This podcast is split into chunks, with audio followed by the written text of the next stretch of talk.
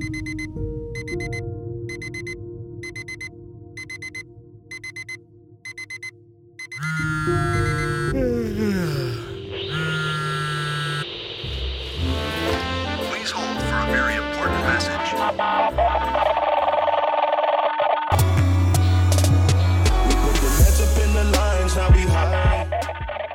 und herzlich willkommen zu dieser neuen Podcast-Episode. Heute geht es um das Thema Auswendig spielen, die vier Punkte, die du beachten solltest. Ich wünsche dir viel Spaß beim Zuhören.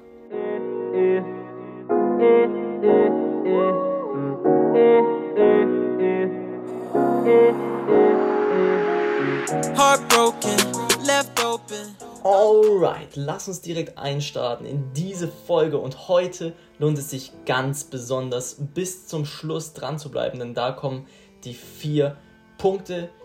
Wenn man die macht und so übt, dann kann das Auswendigspielen eigentlich gar nicht mehr wirklich schief gehen. Insofern bleib gerne bis zum Ende dran. Und ja, jetzt geht's auch schon los und zwar ähm, heute mal mit einem Zitat. Und was ich sehr interessant fand, ähm, was ein Pianist ähm, gesagt hat, und er hat gesagt, es ist ihm stets leicht gefallen, das Auswendigspielen geschehe sozusagen nebenbei, äh, nebenbei und kommt einfach von selbst. So. Nach diesem Zitat denkt man sich wahrscheinlich, okay, man kann es gar nicht üben, es kommt von selbst. Und wenn es halt nicht von selbst kommt, dann hat man Pech gehabt. ja, das finde ich, ist, glaube ich, zu einfach. Das wäre zu einfach. Und ähm, aus meiner Erfahrung, ich kann mir eigentlich zusprechen, aus heutiger Perspektive finde ich eigentlich auch, dass es bei mir so ist, dass es einfach von selbst geschieht. Doch ich glaube, man muss zuerst lernen, wie man auswendig spielt, damit es irgendwann mal sich eben so anfühlt, dass es einfach von selbst geht. Das bedeutet, dass ich glaube, dadurch, dass ich früher die Methoden gelernt habe, wie man auswendig spielt, dass ich jetzt mittlerweile in der Lage bin, dass es halt eben einfach von selbst passiert, das Auswendigspielen.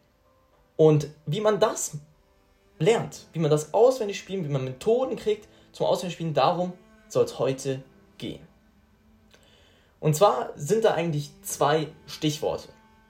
Und zwar zwei Annäherungsversuche, wie man eben ähm, auswendig spielen kann. Einmal die spiralförmige Annäherungsversuch und einmal das bogenförmige Vorgehen. So, was das ist, dazu kommen wir jetzt. Bei der spiralförmigen Annäherung fangen wir an. Wir können natürlich schon das Stück. Es geht jetzt nur noch ums Auswendigspielen. Wir haben zunächst einen verhältnismäßig distanzierten Blick bei der spiralförmigen Annäherung. Dann gehen wir von diesem distanzierten Blick immer, immer, immer, immer mehr, mehr ins Detail. Also dann werden zum Beispiel von einem ganz distanzierten Blick dann thematische Gestalten und Phrasengrenzen wahrgenommen und dann schließlich immer, immer enger, bis es wie in einer Art Spirale das Zentrum immer enger umkreist. Also sozusagen die einzelnen Töne und die einzelnen Intervalle. Das kann zum Beispiel so aussehen, wenn du eine Sonate hast von Mozart. Nehmen wir mal ein Beispiel. Du hast den ersten Satz einer Sonate von Mozart.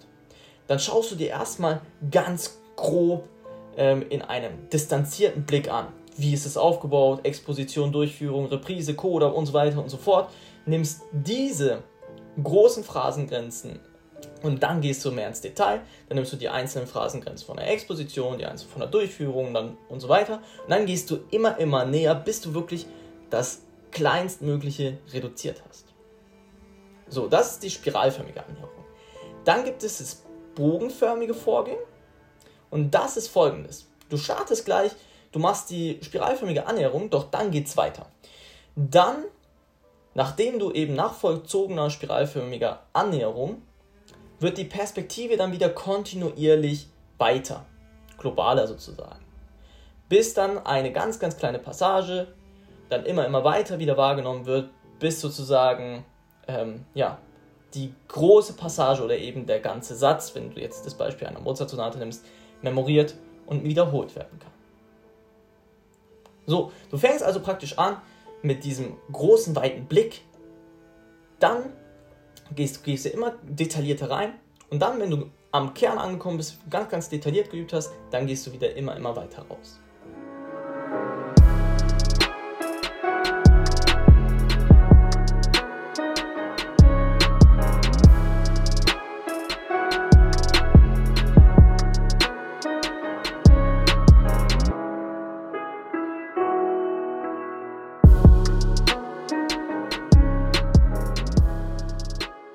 So viel zu diesem Thema. Und wie versprochen kommt jetzt noch diese vier Punkte, die ich am Anfang erwähnt habe.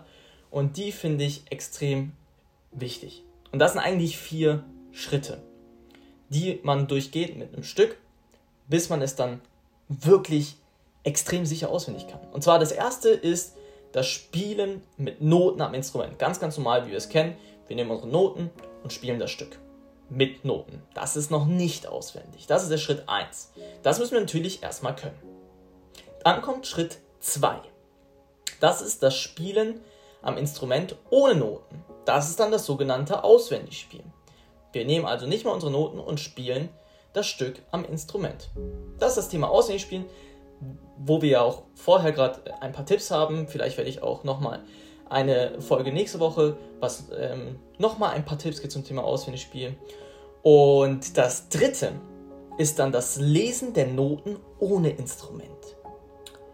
Das ist jetzt interessant. Wir nehmen unsere Noten, aber spielen es nicht auf dem Instrument wie bei Schritt 1, sondern lesen nur die Noten. Das ist dann sozusagen das mentale Studium.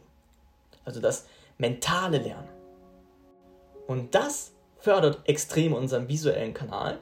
Und ähm, klar, wir spielen jetzt nicht mehr das Stück ohne Noten, sondern wir lesen nur noch die Noten. Das trägt dazu bei, dass wir das Stück immer, immer sicherer auswendig können.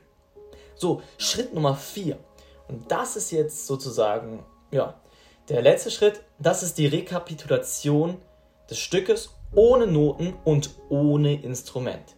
Also praktisch das Vorstellen des Stückes, die Abläufe, was die Hände machen, wie die Noten aussehen, all das ohne Noten und ohne Instrument. Also rein nur ausschließlich in der Vorstellung. Das ist Schritt 4. Und wenn du all diese Schritte durchgegangen bist, wirst du merken, das Stück sitzt höchstwahrscheinlich auswendig sehr, sehr gut. Okay, ich hoffe, diese Punkte heute haben euch gefallen. Es würde mich sehr freuen, wenn du nächste Folge wieder einschaltest in der nächsten Podcast-Folge. Bis dahin, dein Adrian. Peace.